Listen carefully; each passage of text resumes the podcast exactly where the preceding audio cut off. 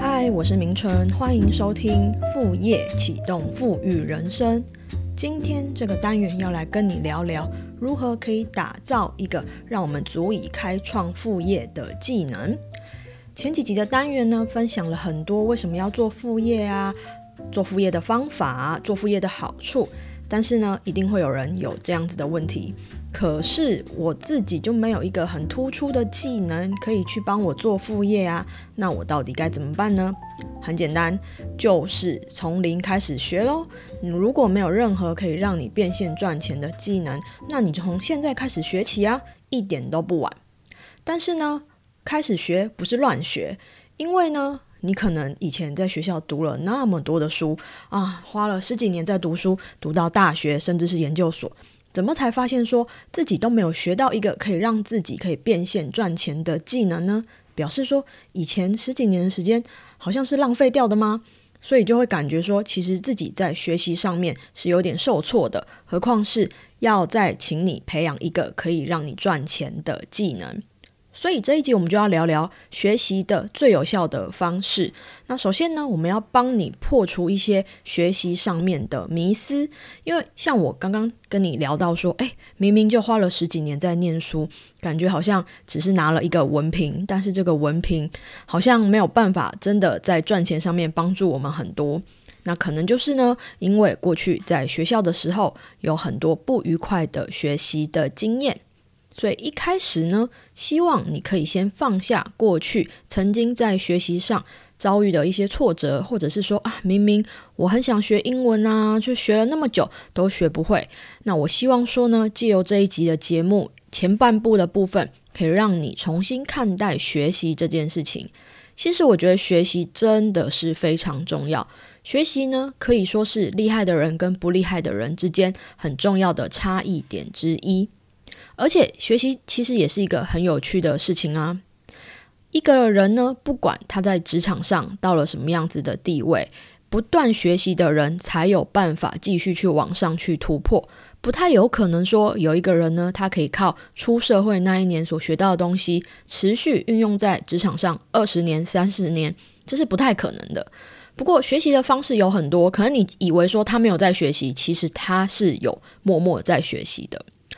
那如果说我们以后啊退休了之后呢，其实学习也是一个很好的兴趣，可以让我们的脑部啊持续的去活化。所以我觉得人呐应该是要终身学习，才可以让自己的各方面生活啊或者是财富啊更加的精彩跟丰富。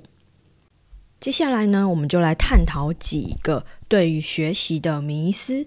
我觉得呢，你要先把你过去的迷思先破除掉，你才有办法重新建立学习的习惯，重新建立一个好的、正确而且又省时的学习的方式。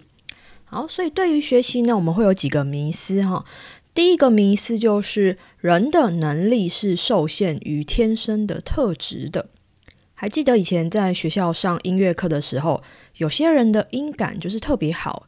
有些人就是音痴五音不全，可能你会认为说没有办法啊，这就是天生的啊，我就是天生音乐很差啊，我就是某一科数学啊还是国文啊特别烂啊，我头脑就是不聪明啊。其实这一些都是迷思。根据科学家的研究，大脑的适应力超过你我的想象，就算你已经成年了，成人的大脑也不例外。只要你愿意，任何技能都有可能经由后天学习而来。好，所以不要先急着否定自己哦。第二个迷思是，只要经验够多，一定会进步。你觉得只要一件事重复重复的做，就一定会进步吗？常常我们就以为说，诶，一件事情只要做的够久，就会进步跟成长，这个也是迷思。有一句话说。你是拥有十年的经验，还是一年的经验用十年呢？好，所以很多人他在公司里面呢，嗯，他就说啊，我已经做了十年了，殊不知他只是用同一年的经验重复十年，根本没有任何的成长。像是以学英文这个例子好了，一定会有很多人就说啊，我从幼稚园就开始补英文呢，一直补补补补到国中，甚至到高中。但是今天如果有一个外国人站在我的面前，我好像还是没有办法跟他交谈呢。所以很明显的，学习的时间长，并不代表够用的程度哦，更何况是拿来变现赚钱。第三个迷思是呢，只要够努力，一定会进步。想象一下，今天两个人在台中，嗯，他们想要去高雄。这两个人，一个是小明，一个人是小美。小明呢，他准备搭高铁；小美呢，准备用走路的。我想问你，你觉得哪一个人会比较快到达高雄啊？你一定会想说，哦，你问我这什么废话？当然是搭高铁的小明啊。但是如果说我告诉你说，诶，小明他搭上的高铁其实方向是开往台北的，你觉得如果要到达高雄，谁会比较快啊？嗯，这个时候答案就不一定喽。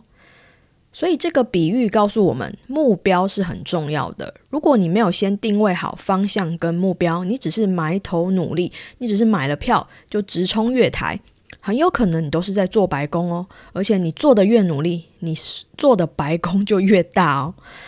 如果你在培养新的技能的时候，没有一些技能的检核点。没有人去点出说，哎，你的问题在哪里？其实你这边卡关了，你应该要怎么样去修正？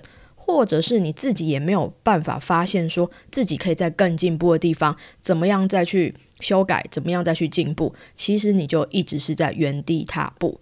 所以说，够努力并不一定会进步哦。所以以上这三个迷思破除之后呢，就告诉我们一件事情：任何人都可以进步。不过呢，要用对方法，而且要投入时间去练习。嗯，我这几年呢，都有一直刻意的在找一些技能来培养。那我自己很喜欢的一个方式就是挑战考试。像我呢，去年年底的时候呢，我其实就因为我在学日文，所以我就去考了日文的检定。诶，那也很顺利的放榜通过 N 三了，而且还蛮高分的。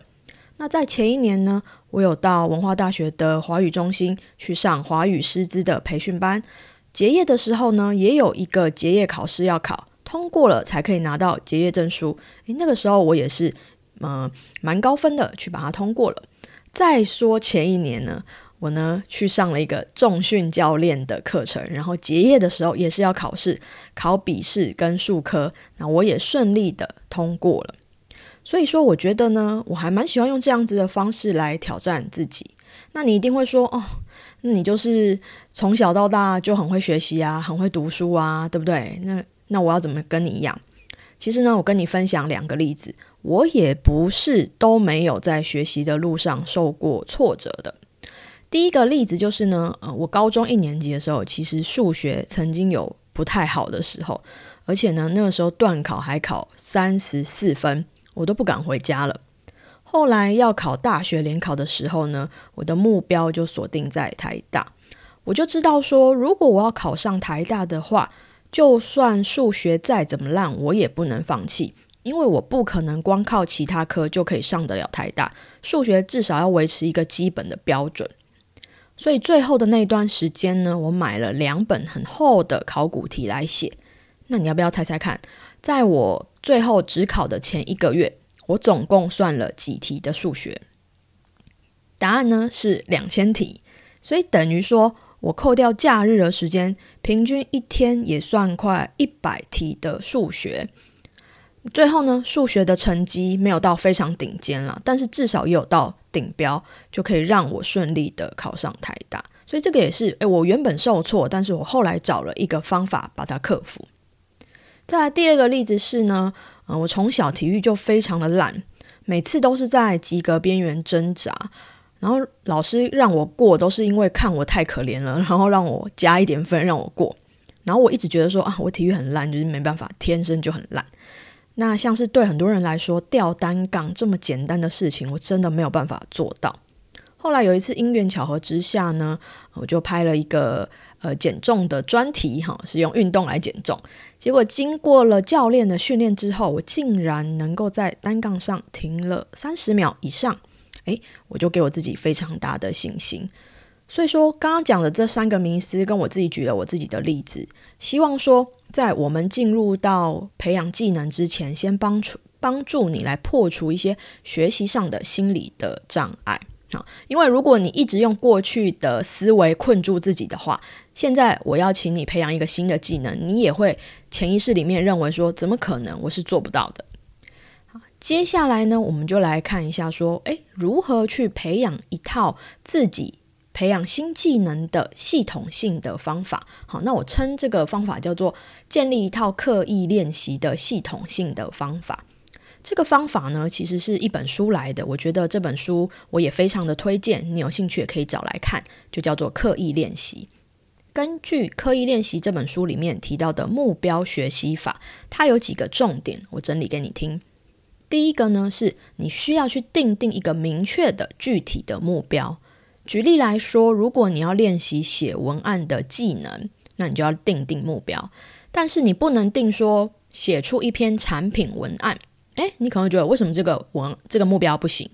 因为这个目标它不够具体啊！你要改成更具体的，譬如说，在两个小时之内写出五百字的产品文案，而且是需要针对目标客户的需求，用目标客户常阅读的文字跟文法用法，完整的阐述产品的特点。诶，这个就会是一个很明确具体的目标，有一项一项可以去检核。好，有哪些呢？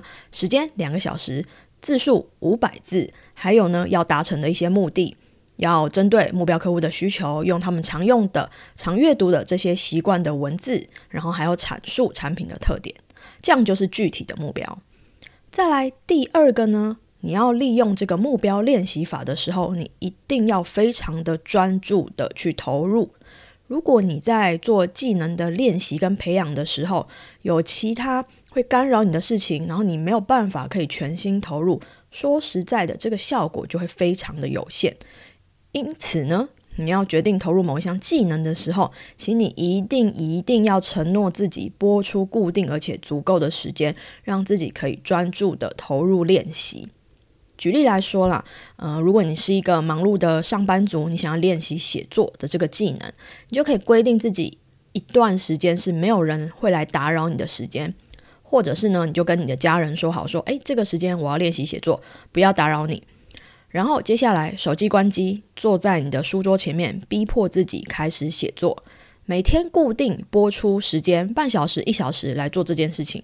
如果一开始真的太忙了，没有办法做到，那我会建议说，至少你每个礼拜利用你的假日或者是休假时间，播出一个固定比较长的时数，两个小时的时间来练习。如果啊，你的投注的时间再少，我是真的很难跟你保证，跟你说你会进步，因为这个就真的没有办法。每一个技能的培养，你还是要花时间去练习的。再来第三个呢，是你要寻求意见的回馈。你设定目标之后，你要知道说，诶，自己是不是真的达成目标，或者是离目标还有多远，是很重要的。你知道自己是不是在往正确的方向前进，也非常的重要。啊我们以刚刚写文案的例子来说好了。如果你只是写文案，哇，写的洋洋洒洒，就哦，我办到了，太好了，自以为达成目标。但有一天呢，你把这个文案拿给目标客户看，就这目标客户说你在写什么，根本看不懂，你要表达什么？那你觉得这样子你算达成目标吗？诶，应该不算，对不对？好，所以说在练习技能的过程中，一定要有意见回馈的这个环节。如果你想培养的技能的领域呢，有一个优秀的教练或者是老师，我会建议你说，呃，在可以负担的范围之下，向老师学习，哈，缴一点学费，嗯，因为一个优秀的老师呢，对学生的遇到的困难他是很熟悉的，因为他教过的学生很多，他就可以帮你抓出你卡关的地方，协助你可以快速的进步。如果说呢，你真的没有老师的话，那你就要帮自己去设定一些检核点。就是呢，你要去找到说，诶，这个文章好，这个技能有没有什么一些关键的检核点，然后自己来当自己的教练。所以以上呢，就是我们可以利用这一套刻意练习的目标学习法，去用一个系统性的方式呢，来帮助自己培养技能。好，记得哦最后我说的检核点很重要哦。那检核点呢，你可以找。呃，一些资料啊，来设定检核点，或者是去请教，呃，已经是在做这个技能这个副业的人，哈，问他们说，你们觉得这个技能最重要的一些检核点，一定要会的一些地方会是什么？好，所以这个如果说你找不到一个老师来教你的话呢，这个就要靠你自己花一点心思、花一点心力去刻意的培养跟找到方法来练习喽。好，那我们今天的节目就到这边。希望你在今年啊，新的一年新的开始，都可以找到自己想要培养的一个斜杠副业的技能，然后呢，在今年内可以赶快把它变成一个变现赚钱的副业。那下礼拜就是我们台湾的农历春节了，那我们配合农历春节呢，也会停更，好休息一个礼拜，在。